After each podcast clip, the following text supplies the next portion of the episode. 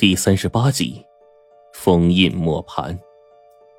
我翻起身来，已经做好了应对的准备，但是没曾想，这家伙速度比我还快。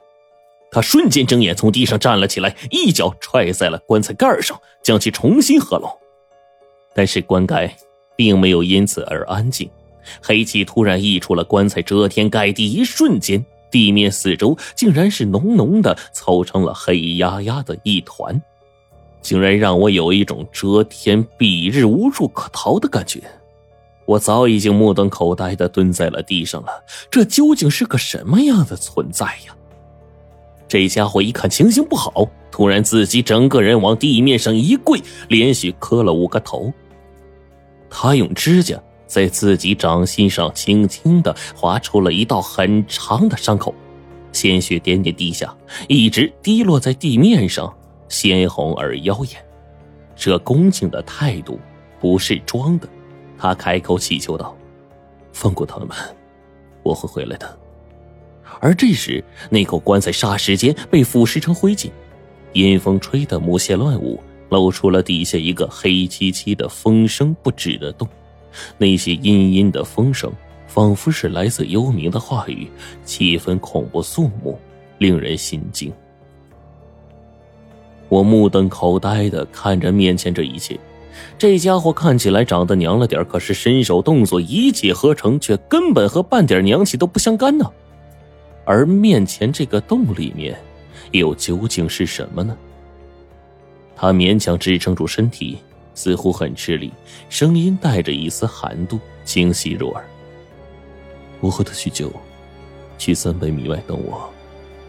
我这时候已经被吓傻了，来不及想太多，也不知道为什么，他一说话，我就本能的有一种想去执行的冲动。我还真真的就走了三四百步，估计啊，差不多离他有三百米了。停下来想想刚才做的事儿，忽然觉得这家伙呀，真是很高深莫测呀。可是那棺材下的黑洞绝对非同小可，如果非要比的话，我估计。胡老道他们描述的地宫里的那只尸精，也不过如此吧？难道这里面又多出了一具老妖孽？这大概七八分钟的时间，我愣是胡思乱想、提心吊胆的度过来的。逐渐的，天色暗了下来，我忽然有点担心那家伙，也不知道哪来的勇气，准备啊走回去看看去。转身迎面。那家伙虚弱无力，走路是三瘸两拐的，缓缓跟上来，手臂染血，面色惨白的紧，就像是从死人堆里爬出来的模样。也不知道啊，刚才发生了什么。我想了想，走上去就准备扶他，可刚接触到他身体的那一刻呀，我感觉面前这人是不是个女人呢？怎么浑身就跟水做的似的？腰间的位置硬邦邦的，像是别了一排东西。我注意到啊。那一排东西全都是小拇指粗细、一尺来长的铜针，其中有一根呢，并未完全的收归原位。铜针是染着黑血，散发出来淡淡的腥味没等我们走出几步呢，这家伙鲜血就吐了一地。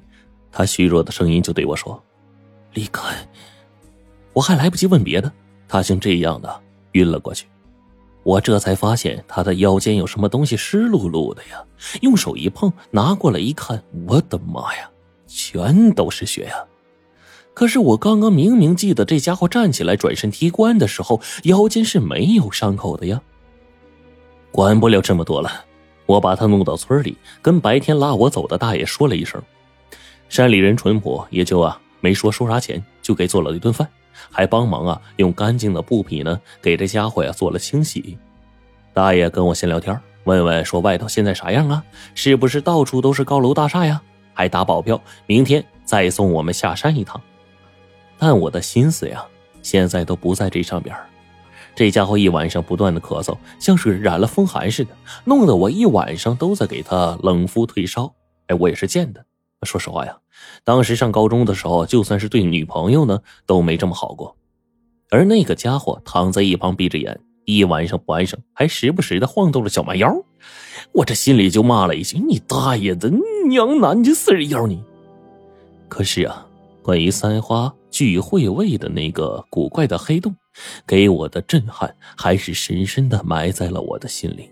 我不知道胡老道有没有碰上过这么猛的东西啊，但仅仅是那溢出来的一团庞大的黑气，那就绝对不是我能抗衡的。可是这娘炮一身带伤，苍白无力的回来，他似乎是动手了。那么他是怎么做到的呢？这大概是我认为最难熬的一晚了。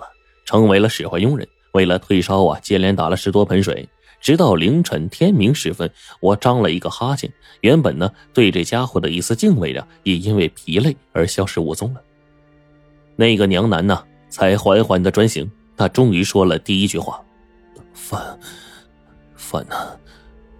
我一肚子气呀，没处发呀。尤其看他是个小白脸儿哎呀，这小模样跟个女人似的。老子昨天晚上照顾他一宿，把烧给他退了，结果呢，他不说跟我客套客套，就跟使唤佣人似的使唤我。恰巧，这个时候啊，大爷送饭来了，自家做的擀面，足足两大碗。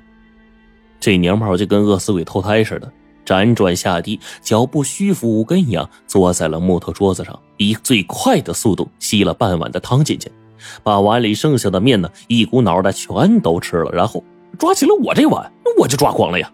可偏偏我没法说，眼看着我这碗面呢被吃的溜光了，他忽然抬起了那张俊俏的脸问我：“还有吗？”我这气不打一处来呀，直接别过头去。这家伙似乎根本不知道发生了什么。过了片刻，他似乎呀有力气了，然后站起来整理装束，对我说：“咱们该离开了。”我就怒道：“哎，不是你自己掏车费啊，我不给你凑啊。”车费？这娘炮闪过了一丝疑惑的眼神。还要收钱吗？我心说你是不是脑子抽了呀？可忽然才想起来，他是我从棺材里刨出来的。这样再一想呢？我也就没有了之前的怒气了。鬼知道他是干什么的呀？看着一身装束比我还潮呢。难道啊，我师傅胡老道把他抓进去啊，然后塞进了棺材板里，然后等我来救他？这这这这这什么乱七八糟的呀！我摇了摇头，那也就不再瞎想了。这娘炮呢，忽然郑重其事看着我，严肃无比。我们该离开了，他会追来的。我不由一愣，他他黑洞里那玩意儿？这娘炮脸上呢，忽然露出了一丝迷茫，他似乎在想，在回忆。半天之后，忽然摇摇头，看着我呢，很是真诚的说：“我忘了。”回到博物馆已经是第二天傍晚的事了。路上呢，我找了一个黑车司机，被狠狠的宰了一笔。因为啊，娘炮就没有身份证，用现在的话说呢，就是黑户。我也发现他是一个很奇特的人，似乎什么都不记得了。娘炮时而眼神呆滞，时而迷茫无比，仿佛就跟一个懵懂无知的小孩似的，对着天空思考人生。但是，他总有个爱好，每走一段路就让司机停下来。黑车司机呢，不耐烦的看着他拔着一大把草，上车之后呢，开始编这个青草戒指，一个接一个，一个续一个。我就问他，这家伙呀，却摇了摇头说：“我不知道为什么编这个。”但是我活着，似乎就是为了编这个。我有些抓狂了呀，甚至有些无语呀。我就问他：“不是，哎，你叫什么名字啊？年龄知道吗？你怎么认识胡不传的？还有，你怎么会打手机的呀？还知道我电话号啊？”娘炮总是在这个时候迷茫的摇摇头，唯有我最后问他的这句话，他突然眼神十分坚定，甚至那一瞬间，我觉得他不是迷茫，反而十分专注。我就问他。那你活着除了编清扫戒指，还有别的夙愿吗？我要去两个地方。他说。我忽然别过头去，就嘲笑着：“嗨，不是你连自己名字都不记得，能记得那两个地方怎么去吗？”娘炮一扫之前的迷茫，说：“我记得，那里有永恒的光，有永恒的暗。那什么地方？黑白。”我一挑眉，不是，黑黑白。这地儿没听过呀，怎么去呀？每次问到这种问题，娘炮都会抬头不予回答，似乎思想啊又飘到了九天之外了。转瞬间就过去了好几天了。期间呢，吴教授打电话来催回一次。我觉得，这个磨盘后面出事呢，也就是这几天了。毕竟大段时间又都过去了。至于这个娘娘腔的家伙呢，身手着实不错。我有一种预感。如果有他帮我，这次的事儿八成就可以结了。当天晚上，我跟老王还有小唐坐在一起，走了吴教授，就连抽王八都没意思了。那老头啊，简直就是一个算牌机器啊！我们三个年轻人合起来都打不赢他。这小唐啊，有心扯上娘炮一起，但是呢，这娘炮男呢，继续坐在一边发呆，手里呢攥着编好的草戒指，根本就没有把谁的声音给听进去。小唐就有些不悦了，撇着嘴说：“这家伙不吭气也不吭声，整天面对天花板，问他也不张嘴，真是个冰窟窿。”哎，我一听就乐了呀，冰窟窿。哎，你还真别说呀，他也没名字，叫他冰窟窿呢，要比叫娘炮啊合适。我还是忍不住回头啊，叫了那家伙几声，但冰窟窿真就是冰窟窿，理都不理我，直接把脸憋过去了。忽然之间。那种咯吱咯吱的磨盘转动的声音，就在这个时候响了。